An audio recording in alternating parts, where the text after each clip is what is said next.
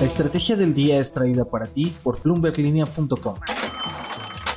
Muy buenos días. Tenemos que hablar nuevamente de recesión, pero también qué está pasando con esas fugas que se detectaron al gasoducto Nord Stream, ese que surte de gas a Europa desde Rusia. También hablamos de dos empresas mexicanas que andan ambicionando industrias prometedoras en México. No olviden hacer clic en el botón de seguir de este podcast y activar la campana para que ustedes cómodamente reciban la alerta de un episodio nuevo cada mañana. ¿De qué estamos hablando? El gasoducto Nord Stream fue dañado y Alemania, junto con otros dos países, Dinamarca y Suiza, están sospechando que se trata de un acto de sabotaje. Recordemos que este gasoducto es clave para el flujo que va de Rusia a Europa y de ser el caso, el conflicto energético entre Moscú y Europa estaría escalando.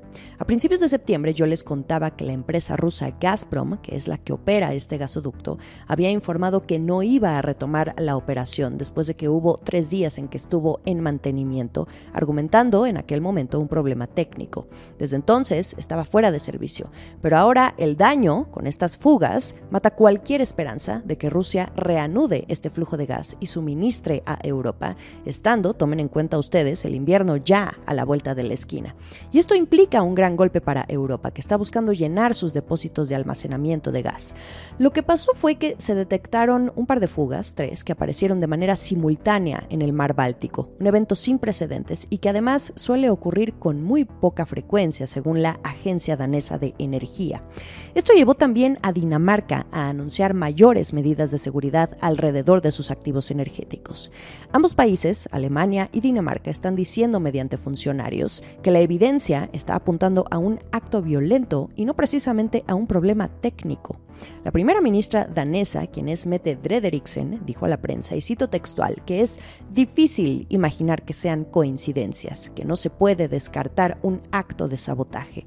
Desde el Kremlin, en Rusia, la vocería dijo que la especulación era prematura. ¿Y de dónde viene este supuesto del sabotaje? Recordemos que Rusia ya tiene meses jalando esa cuerda del suministro de energía a Europa por meter presión a los países aliados a Ucrania, el país con el que está en guerra actualmente.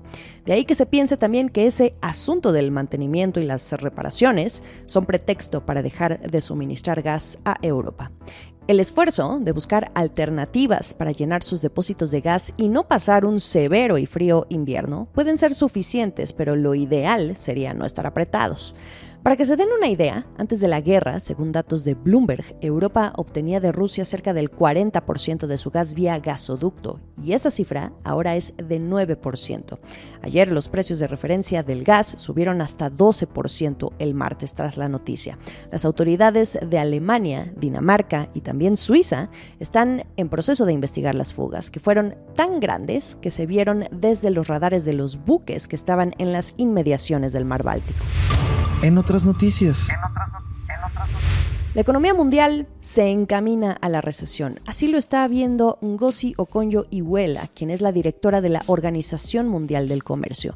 Una voz más que se suma al Club de los Temores. Lo dijo durante una entrevista que dio en Ginebra, en Suiza. Calificó a los indicadores económicos como no muy buenos, así que hacia allá estaría yendo el mundo. Lo que dice la líder de la OMC es importante porque se espera que este organismo recorte nuevamente sus previsiones de crecimiento comercial para 2022 en octubre. Los últimos datos que teníamos eran de abril, cuando rebajó entonces su previsión de crecimiento del comercio de mercancías para este año al 3% en comparación con su proyección anterior, que, escuchen ustedes, era de 4.7%. La principal preocupación son dos consecuencias que precisamente está provocando la guerra entre Rusia y Ucrania, la seguridad alimentaria y también el acceso a la energía, tal como profundizamos ahorita en el bloque anterior. Esos son los dos problemas que están haciendo que esta líder se una al club de los que ya ven cerca esa recesión. Startups. Bueno, para quitarnos el sinsabor de la crisis del gas y la posible recesión, hablemos de innovación con marihuana. Hay una startup de cannabis que desarrolla en México una línea enfocada a la salud femenina. Son dos mujeres, además, quienes encabezan este proyecto. Hablo de Menley Goloki y la investigadora y defensora del cannabis, Karina Primeyes. Dirigen Shula, con X, una empresa con el uso de cannabinoides. Fabrican productos que abordan un rango de problemas de salud como relajación, alivio del dolor, salud intestinal, hasta calambres, dolores de espalda o bien desequilibrios hormonales. Las fundadoras están interesadas en utilizar estas líneas a base de CBD en las mujeres. Esta industria, recuerden ustedes, es fuertemente regulada, pero el mercado mundial de aceite de CBD, al menos, o cannabidiol, que es una sustancia química que se encuentra en la marihuana, se prevé llegue a valer hasta 136.640 millones de dólares de aquí a 2029. El pequeño negocio, Shula, inició en San Francisco, pero ven potencial en México, donde por cierto la legalización está entre los pendientes legislativos, sobre todo en cuanto a consumo y comercialización, la parte más importante para negocios de este tipo que buscan crecer en el país. Estas dos mujeres empresarias dijeron en una entrevista con Bloomberg News que lo que quieren es vender productos que contengan marihuana. Ese es su verdadero objetivo. Los creen populares, confiables y mucho más efectivos, pero lo quieren hacer bien, legalmente, porque dicen que así funciona mejor. Les invito a leer la historia completa en bloomberglinea.com. Les voy a dejar el enlace de esta historia en la descripción del episodio. El último sorbo. Y pasando a otra startup, hablemos de una empresa que le entra al mercado de las PropTech. La definición más ampliada es tecnología inmobiliaria o de propiedades, hoy muy competido, por cierto. Es la mexicana Naya Homes, que lo que hace es gestionar propiedades para rentas vacacionales y a corto plazo. Otra empresa que avanza en su posicionamiento en el país en esta industria es Kasai. Seguramente ya escucharon hablar de ella, pero va a un segmento más premium. Y ni mencionar, por supuesto, a la dominante Airbnb. El CEO y fundador es Humberto Pacheco. Él le dijo a Bloomberg Línea que su diferenciador va a estar en los huecos que dice están dejando los competidores en términos de alta carga operativa que hoy tienen los dueños de los inmuebles. Lo que dice, y cito sus palabras, es que hay jugadores que se dedican a generar demandas para las propiedades de renta vacacional, pero nadie en realidad se ha enfocado en la productividad de los activos y en ayudar a los propietarios extranjeros y mexicanos a administrar sus propiedades. Eso es lo que asegura Pacheco. Esta startup acaba de recaudar unos significativos 5 millones de dólares en una ronda semilla. El desarrollo apenas tiene menos de un año, pero algo le están viendo los inversionistas, entre los que están, por cierto, varios ex ejecutivos del equipo de Uber en América Latina.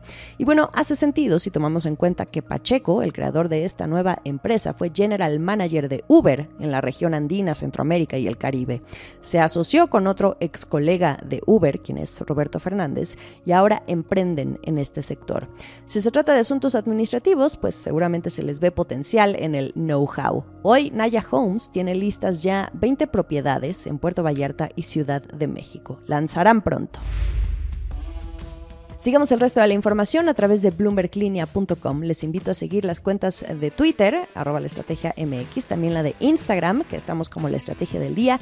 En Facebook nos pueden encontrar en la cuenta de Bloomberg Línea y en YouTube también. Días fríos, pero que sean buenos. Esta fue la estrategia del día, escrito y narrado por Jimena Tolama, producido por Arturo Luna y Daniel Hernández. Que tengas un día muy productivo.